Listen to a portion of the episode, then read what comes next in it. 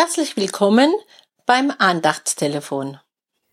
Gute Worte für dein Leben. Mein Name ist Annemarie Kiuntke von der Liebenzeller Gemeinschaft in Schweigern.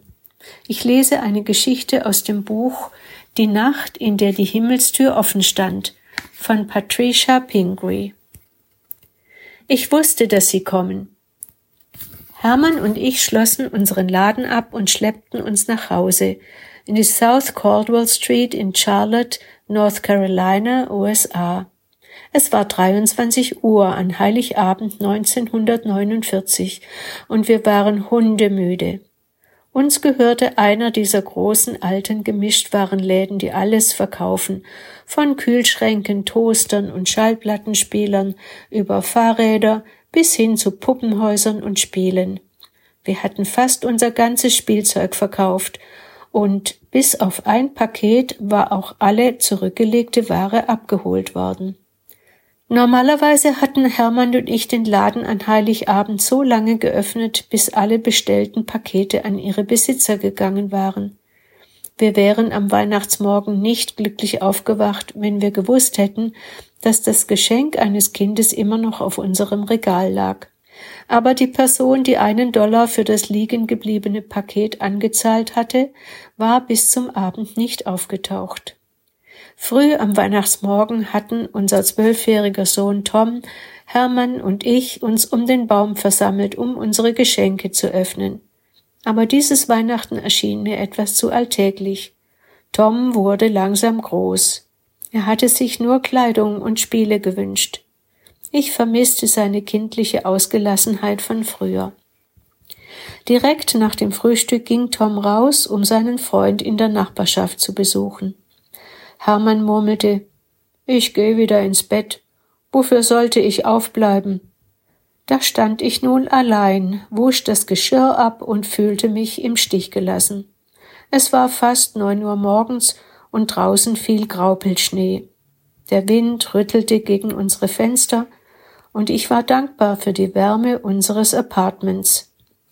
Ich bin wirklich froh, dass ich an einem Tag wie diesem nicht rausgehen muss, dachte ich, während ich das Geschenkpapier und die Bänder vom Wohnzimmerboden aufsammelte. Und dann fing es an, etwas, das ich nie zuvor erlebt hatte, ein merkwürdiger, unzähmbarer Drang, noch einmal zum Laden zu gehen. Ich blickte auf die vereisten Bürgersteige draußen. Das ist verrückt, sagte ich zu mir selbst. Das drängende Gefühl ließ mich nicht in Ruhe, so sehr ich mich dagegen wehrte. Stattdessen wurde es stärker. Wie dem auch sei, ich würde ihm nicht nachgeben. In den zehn Jahren, die wir den Laden besaßen, war ich noch nie am Weihnachtstag dort gewesen. Niemand machte an Weihnachten seinen Laden auf. Es gab keinen Grund, dorthin zu gehen. Ich wollte es nicht und ich würde es nicht tun. Eine Stunde lang kämpfte ich gegen dieses merkwürdige Gefühl an. Schließlich hielt ich es nicht länger aus und zog mich an. Hermann, rief ich und fühlte mich etwas blöd dabei. Ich glaube, ich lauf noch mal zum Laden. Hermann wachte mit einem Ruck auf. Warum denn das? Was willst du denn dort? Ach, ich weiß nicht, gab ich zu. Hier gibt es ohnehin nicht viel zu tun. Ich schau einfach mal vorbei. Ihm gefiel meine Idee gar nicht, und er versuchte, mich davon abzuhalten. Doch ich meinte knapp, dass ich bald zurück sein würde. Dann geh halt, grummelte er, aber ich sehe keinen Grund dafür. Ich zog meinen grauen Wollmantel an und meine Wollmütze auf, dazu Gummistiefel, einen roten Schal und Handschuhe. So wie ich draußen war, schien diese Schutzschicht aber nichts mehr zu nützen. Den eisig kalten Wind spürte ich bis auf die Haut, und der Eisregen fühlte sich auf meinen Wangen schneidend scharf an.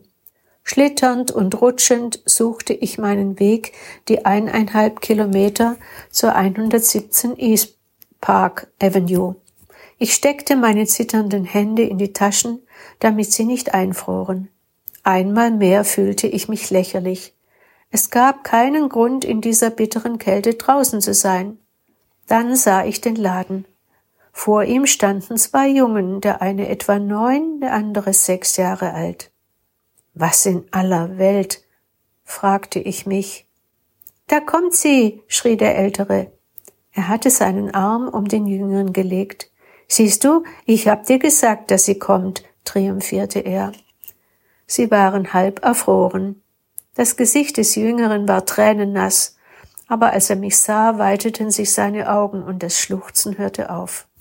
Was macht ihr zwei kleinen Kinder hier in diesem Eisregen? tadelte ich sie, während ich sie schnell in den Laden schob und die Heizung aufdrehte. Ihr solltet an einem Tag wie diesem zu Hause sein. Sie waren dürftig angezogen, trugen weder Mützen noch Handschuhe, und ihre Schuhe fielen fast auseinander. Ich rieb ihre kleinen eisigen Hände und brachte sie nah an die Heizung. Wir haben auf Sie gewartet, antwortete der Ältere. Er erklärte, dass sie seit neun Uhr draußen gewartet hätten, weil ich da normalerweise öffnete. Warum habt ihr auf mich gewartet? fragte ich erstaunt.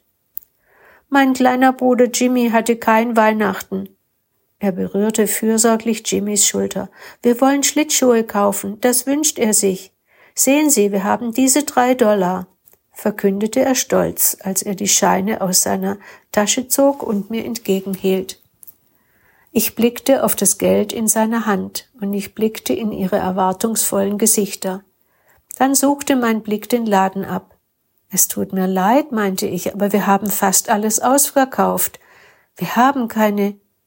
In dem Moment sah ich das Paket, das einsam auf dem Regal für die zurückgelegte Ware zurückgeblieben war. Wartet kurz, sagte ich zu dem Jungen. Ich nahm das Paket und packte es aus. Mein Herz schlug höher. Es war wie ein Wunder. Darin befand sich ein Paar Schlittschuhe. Jimmy griff danach. Herr, betete ich still, lass sie die richtige Größe haben. Und Wunder über Wunder, die Schuhe passten wie angegossen. Als der ältere Junge die Schnürsenkel an Jimmys rechtem Schlittschuh zugebunden hatte und sah, dass sie perfekt passten, stand er auf und reichte mir die drei Dollar. Nein, ich werde euer Geld nicht nehmen, sagte ich. Das ging einfach nicht. Ich möchte, dass ihr die Schlittschuhe behaltet und euer Geld stattdessen nehmt, um euch Handschuhe zu kaufen.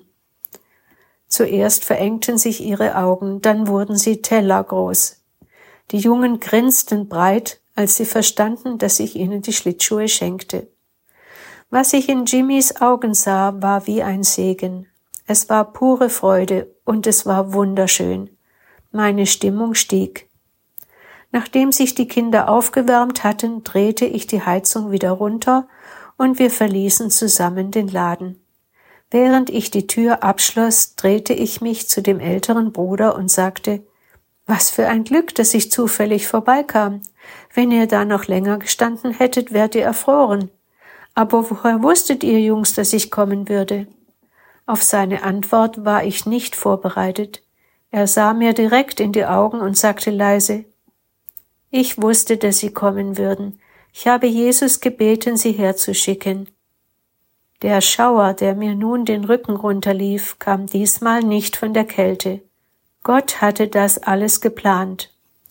Wir winkten einander zum Abschied zu, und während die beiden Jungen ihres Weges gingen, kehrte ich zu einem Weihnachtsfest zurück, das durch diese besondere Begegnung fröhlicher war als das, von dem ich gekommen war.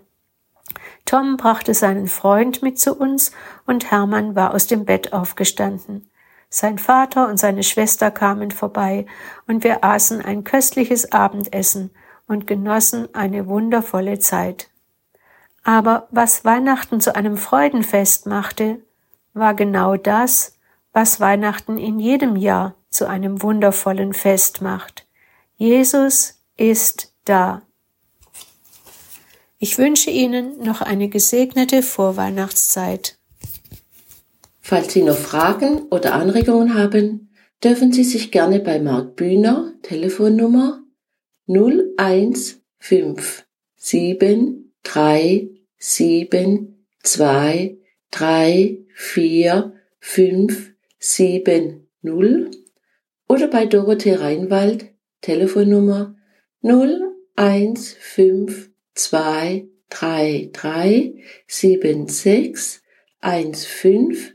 61 melden.